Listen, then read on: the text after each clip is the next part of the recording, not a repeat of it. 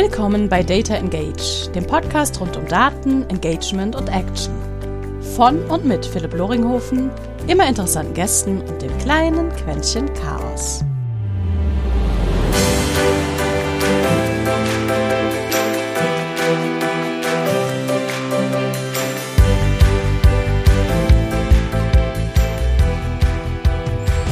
Und herzlich willkommen zu einer weiteren Episode Data Engage, einem kleinen Podcast rund um Daten, Marketing und Sales und wie man das alles in einen Mixer werfen kann und dann hofft, dass da doch mal bessere Kundenkommunikation und zufriedenere Kunden bei rumkommen. Heute eigentlich eine Episode, die geplant war mit einem Gründer, aber leider Gottes, wie es manchmal da ist, kommen da unvorhergesehene Sachen dazwischen und deswegen mal wieder eine kleine eingeworfene Episode von mir mit einem Thema, das mir sehr am Herzen liegt. Und zwar Retention. Das heißt Kundenbindung. Und noch genauer eigentlich, wie Bestandskunden dir dabei helfen, deine Akquisekosten, also deine Neukundenakquisekosten zu senken. Es gibt in der Physik etwas, das nennt sich das Schwungrad. Und das wurde das allererste Mal 1070 und 1100 von Theophilus Presbyter schon verwendet. Und da ging es einfach darum, wie kann ich Energie, die ich schon erzeugt habe, nicht wirklich erhalten, weil das würde ja gegen den Energieerhaltungssatz verstoßen, aber den Verbrauch verringern. Ja, und damit sozusagen die Bewegungsenergie des Schwungrates auch mit geringerem Energieaufwand, Eigenenergieaufwand beibehalten.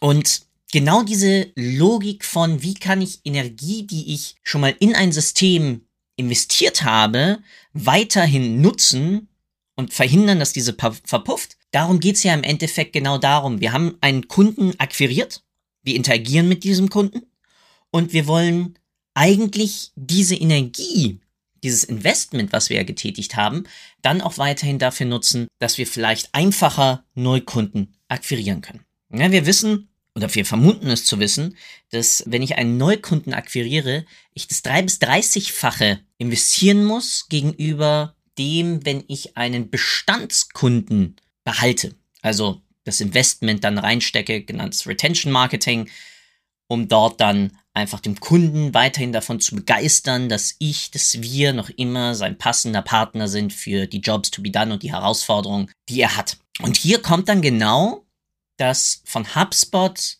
vom CEO 2018 in einem Harvard Business Review Artikel veröffentlichte Konzept des Marketing Flywheels ins Spiel. Hm? Dadurch läuft man im Endeffekt in der Akquise drei Phasen. Ne? Du hast einmal Attract, ne? also Kunde akquirieren, du hast Engage, diesen Kunden dementsprechend es ermöglichen, mit deinem Produkt zu interagieren, von dir zu kaufen und dann hast du die, die Leitphase, die sie einbringen, wo dann dein Customer Support, aber auch dein Account Manager, dein Produkt etc. daran arbeiten, diesen Kunden wirklich zu einem Fan von deinem Service, eurem Service zu machen. Soweit, so 2018, hat sich heutzutage viel im Bereich Retention Marketing und ähnlichem geändert. Ja, also ist seit 2018 jetzt bis 2021 hat sich da eigentlich viel getan. Mein Bauchgefühl nie. Wir konzentrieren uns noch immer größtenteils auf Neukundenakquise. Und hier kommt dann genau das rein, was mich so bewegt. Wir verwenden immer noch nicht so massiv die Datenpunkte aus genau diesen historischen Akquisevorgängen, außer in Bereichen aller Attribution wie wir es eigentlich könnten, um dann dementsprechend unsere Neukundenakquise-Prozesse zu optimieren. Und das ist das, wo ich dann das Marketing Data, also wo ich dann das Marketing Flywheel von HubSpot mir mal vorgenommen habe und überlegt habe, eigentlich gibt es doch da auch eine drunterliegende Schicht. Und zwar genau die Interaktionsdaten, die ich dann von diesem Kunden mit diesem Kunden habe als Unternehmen. Und das ist dann das gesamte Konzept Marketing Data Flywheel. Das erste Aufkommen des Data Flywheels als eigener Begriff, was ich finden konnte, ist ein Artikel von, ich glaube, 2017 oder sogar davor von CB Insights. die das Konzept aber eigentlich eher beschrieben haben über Netzwerkeffekte, was ja auch mega Sinn macht und was ja auch wiederum in das ganze Konzept auch des HubSpot Flywheels eigentlich reinpasst. Es geht darum, ich habe eine Systematik immanent in meinem Produkt, das dafür sorgt, dass durch die Nutzung der mir zur Verfügung stehenden Daten ich andere Leute begeistere.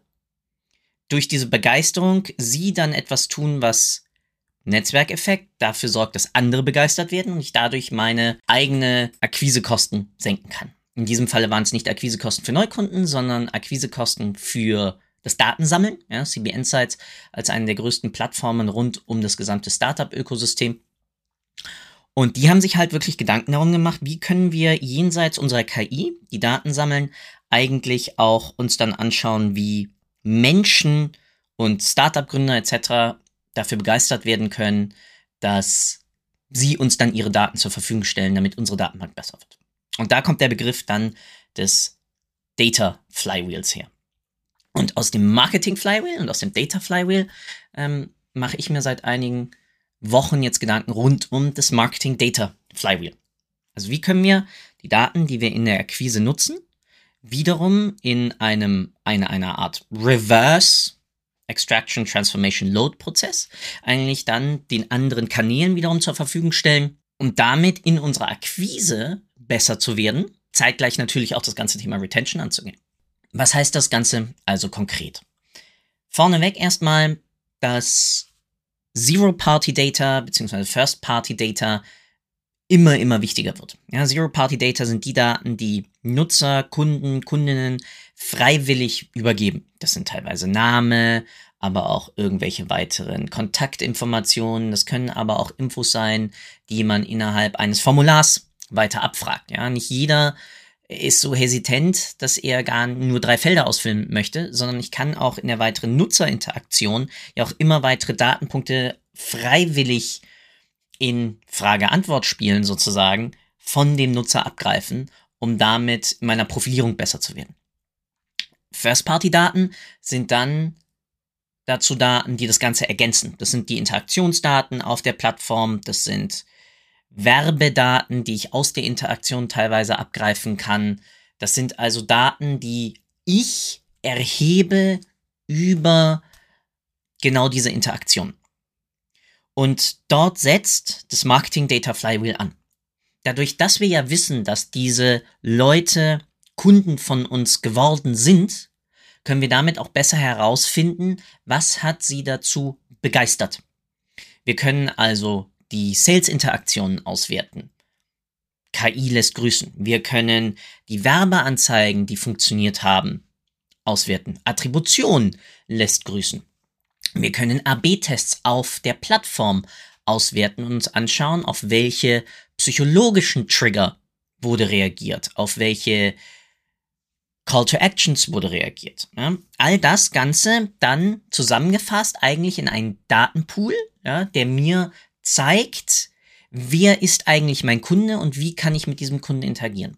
Und der Aspekt des Schwungrates kommt jetzt dadurch zu greifen, dass wenn ich eine effektivere Akquise habe und eine effektivere Retention-Strategie, ich dadurch ja auch mehr Daten, vernünftigere Daten, qualitativ höherwertige Daten erhalte über meine Kunden von meinen Kunden, um diese dann wiederum in meinem Akquiseprozess einzusetzen, diesen damit zu verbessern, um damit, blöd gesagt, zufriedenere Kunden, Neukunden zu akquirieren, die weniger Retention-Aufwand betreiben, die weniger Customer Service-Aufwand betreiben, die ja schon, weil ich von vornherein verstanden habe, was sie wollen und warum sie es wollen durch meine Bestandsdaten, insgesamt meine Marge besser machen und dadurch erhalte ich wiederum mehr Daten.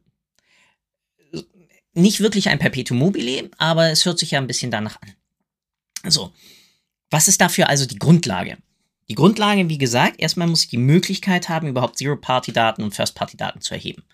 Eigenes Tracking-System, ähm, konzentriert mit Fragebögen etc. arbeiten, das ist das eine. Das andere, und das ist viel wichtiger, ist aber, dass meine einzelnen Marketingkanäle auch bei den Retention-Aktivitäten und auch bei der Auswertung von Produkt, Sales und Kundenkommunikationsdaten eingebunden sind. Das bedeutet, dass ich einen Rückkanal habe, zum Beispiel von Customer Service oder Customer Success, je nachdem, wie man sie nennt, auch an meine Akquise-Teams. Also an Social Media, an meine Content-Leute, an mein PR-Team, an meine Performance-Marketing-Mitarbeiter etc. Welche Fragen haben Neukunden? Ähm, welche Rückfragen wurden zurzeit zum Produkt gestellt? Aber auch dann im Product Analytics, wie wird das Produkt genutzt? Welche Funktionen werden zurzeit überhaupt nicht genutzt? Welche werden besonders viel genutzt? Weil auch durch die Nutzung der jeweiligen Features und Funktionen des Produktes oder welche Produkte gekauft werden etc., merke ich ja auch, welche Bewegungen innerhalb des Marktes stattfinden, um daraufhin dann wiederum damit mit meiner Akquisestrategie zu reagieren. Das bedeutet, dass Marketing dann nicht nur im eigenen Datensaft brät, sondern Marketing angereichert wird, Flywheel, durch die anderen Units und Aktivitäten des Unternehmens. Klar, das ist nicht ganz ohne, weil das bedeutet, dass ich auf einmal diese Datensilos aufbrechen muss und das bedeutet, dass ich wirklich ein zentrales Customer Engagement Data Warehouse brauche und nicht mehr ein Product Analytics Data Warehouse und ein Marketing Data Warehouse und vielleicht noch etwas aller Customer Service, ähm, wo es dann eher dann geht um, wie schon angesprochen, semantische Analysen, Zusammenfassen von Tickets etc., sondern all das Ganze in eine zentrale Plattform reingepackt, wo ich Erkenntnisse rausziehen kann. Also wir sprechen hier nicht von einer Customer Data Plattform, sondern wir sprechen hier dezidiert davon, dass die Kommunikation, das Engagement mit dem Bestandskunden und dementsprechend dann auch den Neukunden gegeneinander verglichen wird um dort dann zu schauen, wo können wir überhaupt noch weiterhin ansetzen und was können wir aus unseren Bestandskunden lernen. Und dann sind wir genau dort, wo wir angefangen haben. Wir sind auf einmal bei einem Schwungrad. Das Investment, das wir vorher für die Neukundenakquise eingesetzt haben, hilft uns auf einmal, unsere jetzige Neukundenakquise voranzubringen. Und das ist das ganze Konzept. Das setzt selbstverständlich voraus, dass man versteht, dass Retention Marketing dafür das Fundament darstellt. Weil nur dadurch, dass ich dann bei Bestandskunden auch ausprobiere und weiterhin nachhorche, was sie eigentlich bewegt, wie sie vorgehen, was sie an weiteren Herausforderungen identifiziert haben, nur in dem Moment kann ich das Ganze dann auch anwenden in meiner weiteren Neukundenakquise. Und damit ist der Zirkelschluss dann vollführt. Wir laufen über Akquise, über Nutzung bis hin zu Begeisterung klassisches HubSpot-Modell und gehen ein Level tiefer und ziehen uns einfach die Daten und Erkenntnisse dann dabei raus, um damit zufriedenere Neukundenakquise zu tun. Wie immer also, auch Frage an mich, was wünsche ich mir, was ihr aus dieser Episode mitnehmt? Dass nicht nur die Daten aus euren Marketingkanälen und vielleicht aus euren Marketing Analytics Systemen, wie zum Beispiel einem Google Analytics oder ein Matomo für euch im Marketing eine Relevanz haben, sondern im Endeffekt der gesamte Kundenlebenszyklus als Datenquelle genutzt werden sollte, um bessere Neukundenakquise zu betreiben und zeitgleich natürlich das Retention Marketing nicht zu vergessen. Und deswegen denkt da auch in einem Marketing Data Flywheel. Wie können wir, welche Datenquellen können wir nutzen, um besser unsere Kunden zu verstehen, damit wir besser auf diese eingehen können, damit wir mehr Daten über sie generieren, damit wir am Schluss noch bessere kommunikative Maßnahmen ergreifen können, um Kunden, mögliche Kunden von uns für unsere Leistungen und Services zu begeistern. Damit entlasse ich dich in ein hoffentlich wunderbar entspanntes Wochenende, wünsche dir einen traumhaften Tag und ciao, ciao. Danke für deine Zeit. Ich hoffe, Du konntest auch heute wieder etwas für deinen Umgang mit Daten mitnehmen und bist dem Warum ein Stückchen näher gekommen. Ich auf alle Fälle. Hinterlasse doch bitte eine Bewertung auf iTunes, Spotify oder von wo auch immer du gerade zuhörst. Das hilft wirklich sehr. Bis zur nächsten Folge bei Data Engage. Dein Philipp.